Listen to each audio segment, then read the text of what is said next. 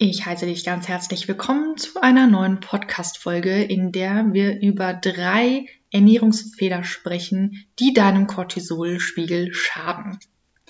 Und wenn du dich schon mal damit beschäftigt hast, was du gegen eine Cortisol-Dysbalance tun kannst, beziehungsweise wenn du mir schon länger folgst und die eine oder andere Podcast-Folge schon gehört hast, dann weißt du, die Ernährung ist ein essentieller Baustein für einen ausgeglichenen Cortisolspiegel, damit du morgens fit und erholt aufstehen kannst, damit du den ganzen Tag Energie hast und nicht nur die Energie hast, um das Nötigste zu machen und all deine Verpflichtungen nachzugehen, sondern vor allen Dingen auch Energie hast, um danach noch Dinge zu tun, die dir wirklich Freude bereiten.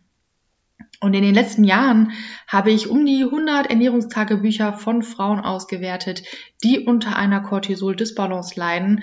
Und mir sind immer wieder die gleichen oder zumindest sehr ähnliche Fehler aufgefallen, die die meisten machen.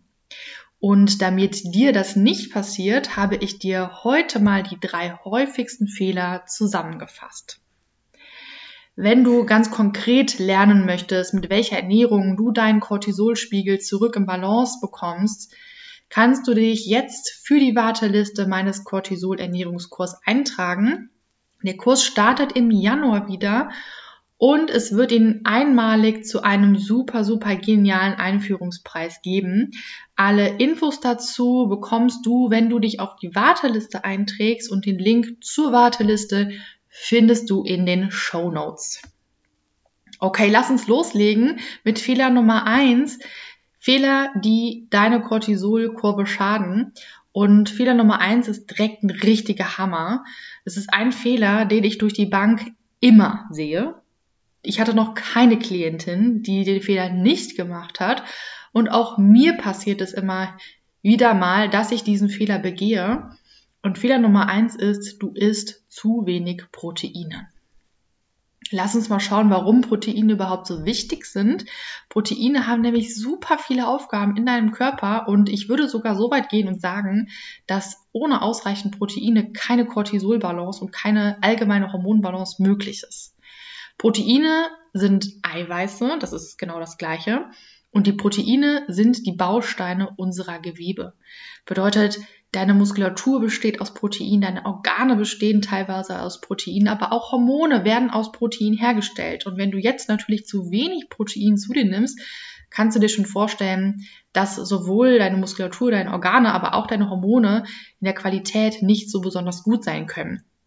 Des Weiteren sind auch Proteine super wichtig für alle enzymatischen Vorgänge in unserem Körper, für das Blut, für unser Immunsystem und ohne ausreichend Proteine kann das alles nicht richtig funktionieren. Die ganzen Prozesse können nicht optimal auf, aus, au, ablaufen und ähm, Hormone können nicht richtig gut produziert werden. Das Immunsystem kann nicht einwandfrei funktionieren und vieles mehr. Des Weiteren macht Protein auch einfach super lange satt. Es hilft dabei, den Blutzucker zu stabilisieren. Du weißt, Blutzucker einer meiner Lieblingsthemen. Es dient als Energiequelle und hilft dem Körper dabei, sich vernünftig zu regenerieren, Reparaturarbeiten zu machen und Entzündungen zu lindern. Du siehst hier schon, wie unfassbar wichtig Proteine sind. Und ich habe so das Gefühl, dass immer noch rund um das Thema Protein so viele Mythen herrschen. Man denkt vielleicht, dass nur Sportler ausreichend Protein benötigen, beziehungsweise viele Frauen haben Angst, zu viel Protein zu essen, weil sie denken, sie würden dann muskulös aussehen. Und das ist alles totaler Quatsch, denn jeder, jeder, jeder, jeder benötigt täglich eine gewisse Menge an Protein und ohne dieses Protein kann der Körper nicht optimal funktionieren. Und gerade du als Betroffene einer Nebennierenschwäche beziehungsweise einer Cortisol-Dysbalance solltest unbedingt darauf achten, deinen Proteinbedarf zu decken, denn Proteine helfen dabei, wenn du unter Energielosigkeit leidest, wenn du unter Schwäche leidest, wenn du Konzentrationsbeschwerden hast oder auch unter Brain Fog leidest. Das sind alles Symptome, die sich lindern lassen, wenn du deinen Proteinbedarf deckst. Und weil die Unterversorgung mit Protein so ein unfassbar großes Problem ist, habe ich dazu einen Workshop vorbereitet. Und in diesem Workshop lernst du, wie viel Protein du täglich essen solltest, welches die besten Proteinquellen sind, auch für Veganer und Vegetarier. Und du lernst praktische Tipps darum, wie du deinen Proteinbedarf im Alltag wirklich decken kannst, damit du, was das Problem, dieses große Problem angeht, auf der sicheren Seite bist. Alle Infos zum Workshop und den Link zur Anmeldung findest du in den Show Notes. Der Workshop kostet im Moment 33 Euro, das ist der Early Bird Preis. Und die, die Kosten werden sich dann auf 77 Euro erhöhen. Also wenn du Interesse an dem Workshop hast, dann schlag am besten jetzt sofort zu. Lass uns Fehler Nummer zwei anschauen, der dazu führt, dass dein Cortisolspiegel im Ungleichgewicht ist. Und das sind zu häufige Mahlzeiten beziehungsweise ständiges Snacken. Und hier auch nochmal der Hinweis, dass auch Getränke, die Kalorien enthalten, also auch ein Kaffee mit Milch zum Beispiel und auch ein Bonbon oder ein Kaugummi oder hier mal ein kleiner Keks, da mal sowas Kleines, das sind alles Mahlzeiten. Und diese Mahlzeiten haben einen Einfluss auf deinen Blutzuckerspiegel, aber auch auf dein ganzes System. Vielleicht kennst du das.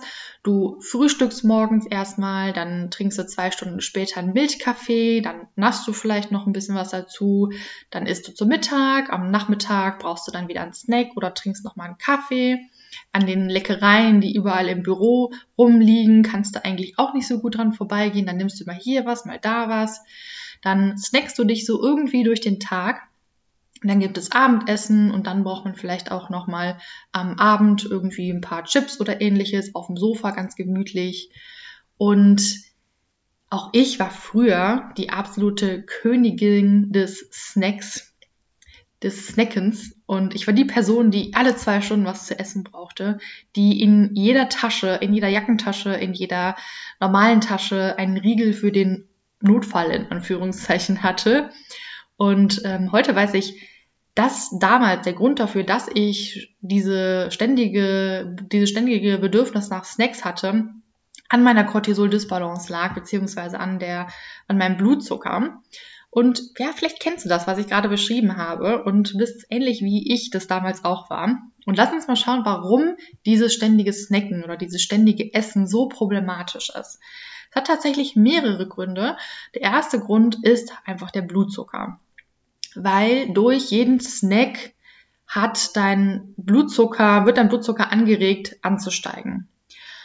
Und je nachdem, wie die Snacks sind, fällt der Blutzucker auch ziemlich schnell danach wieder ab. Und das führt dann dazu, dass dein Blutzucker die ganze Zeit Achterbahn fährt.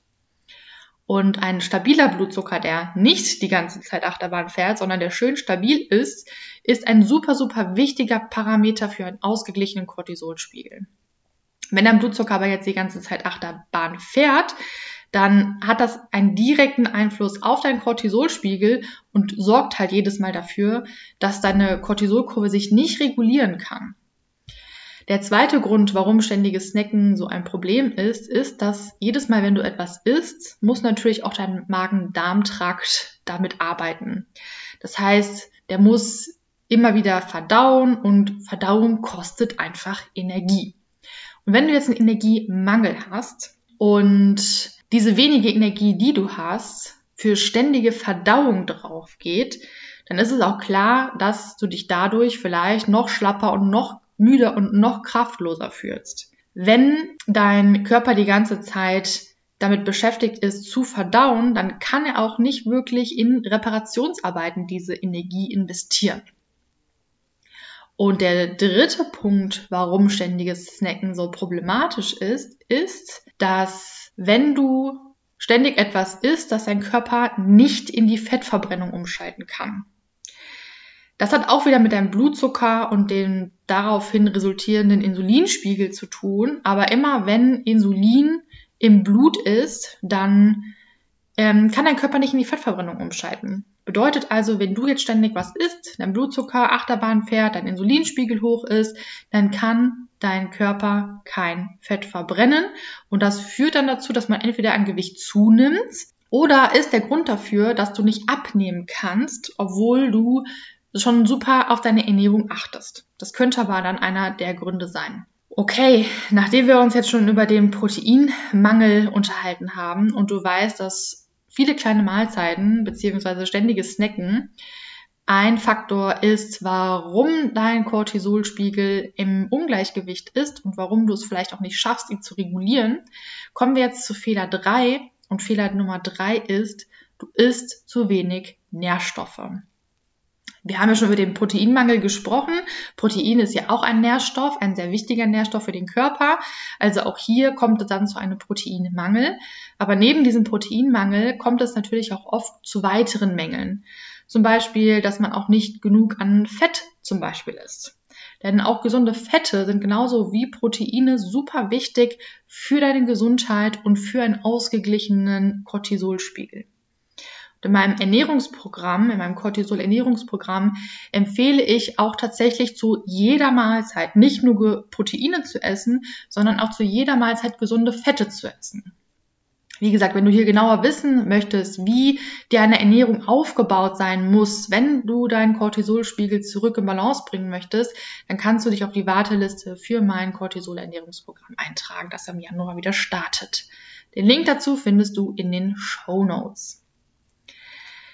Wenn ich mir also so die Ernährungstagebücher anschaue, dann bestehen die Mahlzeiten oft aus sehr, sehr vielen Kohlenhydraten, was nicht ich möchte nichts gegen Kohlenhydrate sagen. Ich finde Kohlenhydrate super und ich würde auch nicht sagen, dass sie böse sind oder dass man ähm, auf Kohlenhydrate verzichten soll. Im Gegenteil. Aber das Problem ist, dass die meisten Mahlzeiten aus zu vielen Kohlenhydraten bestehen und halt zu wenig aus Proteinen und auch zu wenig aus Fett und vor allen Dingen auch zu wenig als ähm, aus Ballaststoffen.